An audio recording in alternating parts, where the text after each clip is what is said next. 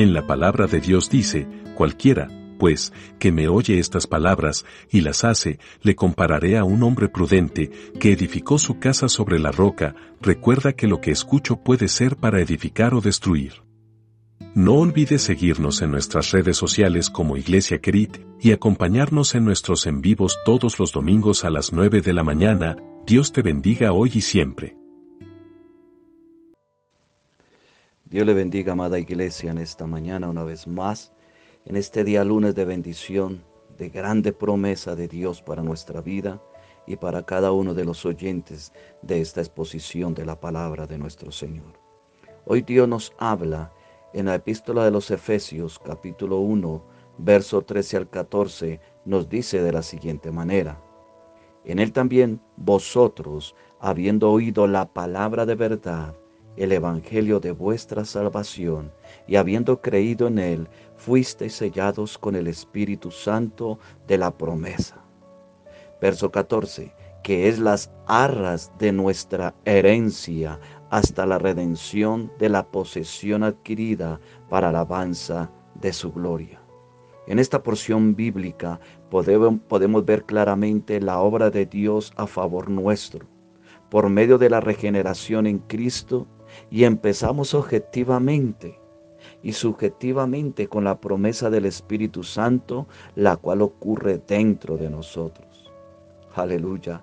En esta obra tan maravillosa, hecha por Dios en Cristo, de la regeneración y de renovación en, el Espíritu Santo, o es decir, el Espíritu Santo motiva al pecador a oír y creer. La obra del Espíritu Santo que hace en el que escucha la palabra de Dios motiva al pecador a oír y a creer, así como lo hizo con nosotros.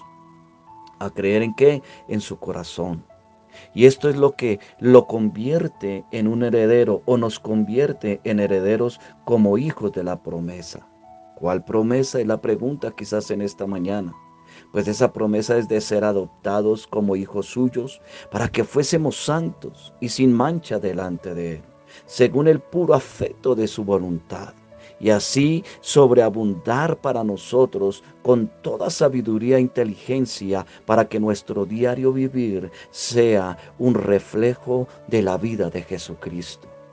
¿Por qué? Porque en Cristo tenemos herencia según su beneplácito del que hace todas las cosas a fin de que seamos para alabanza de su gloria. La finalidad es para que Él sea glorificado, para que Él sea alabado por toda la creación y por la raza humana, el cual Él puso su imagen y semejanza. Lo que estoy exponiendo es que el Hijo de Dios ha muerto por usted y por mí. Eso es lo que está exponiendo Dios en esta mañana a través de su palabra. Y esta es la mejor promesa que Dios nos ha dado, que Dios ha hecho para el ser humano. Y esta es la mejor promesa para nosotros como seres humanos. Y si usted oye este mensaje y quiere decir, y quiere decir, o sea, lo que quiere decir que el Espíritu Santo de Dios le está hablando a usted. Si usted está oyendo este mensaje, nos da a entender que el Espíritu Santo de Dios le está hablando a usted para que reciba esa gran promesa, la promesa de Dios Padre a través de su Hijo Jesucristo, que es la salvación. Y para el que cree, y si usted lo cree, aleluya, esa salvación, esa, esa verdad, esa vida, esa virtud de vida para la raza humana, si usted y yo la creemos, es nuestra salvación. Dice la escritura en la parte final del verso 13 de que hemos leído anteriormente del capítulo 1 de Efesios, dice, y habiendo creído en él, fuisteis sellados con el Espíritu Santo de Dios.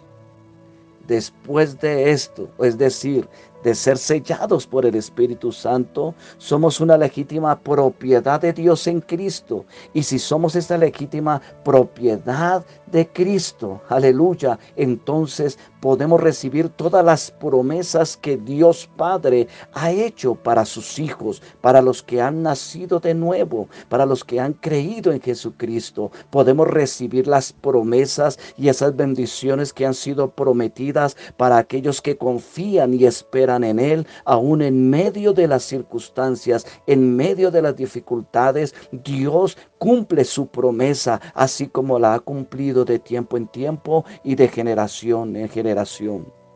Por eso usted y yo, amado en Cristo Jesús, no descuidemos esta promesa tan absoluta que es la salvación de nuestra alma. No la descuide usted, amado hermano. No la descuido yo porque es una promesa absoluta en Cristo que Dios nos ha dado y asimismo nos bendice con sus ricas bendiciones y nos hace estar en toda bendición espiritual en los lugares celestiales en Cristo Jesús. Por eso, amada iglesia querida, amado hermano que me escucha, amado amigo que ha escuchado esta corta reflexión de la promesa de Dios que es la salvación, recíbelo hoy. Y tu hermano que me has escuchado, mantente firme sin fluctuar en la fe que es en Jesucristo, nuestro Salvador. Bendiciones.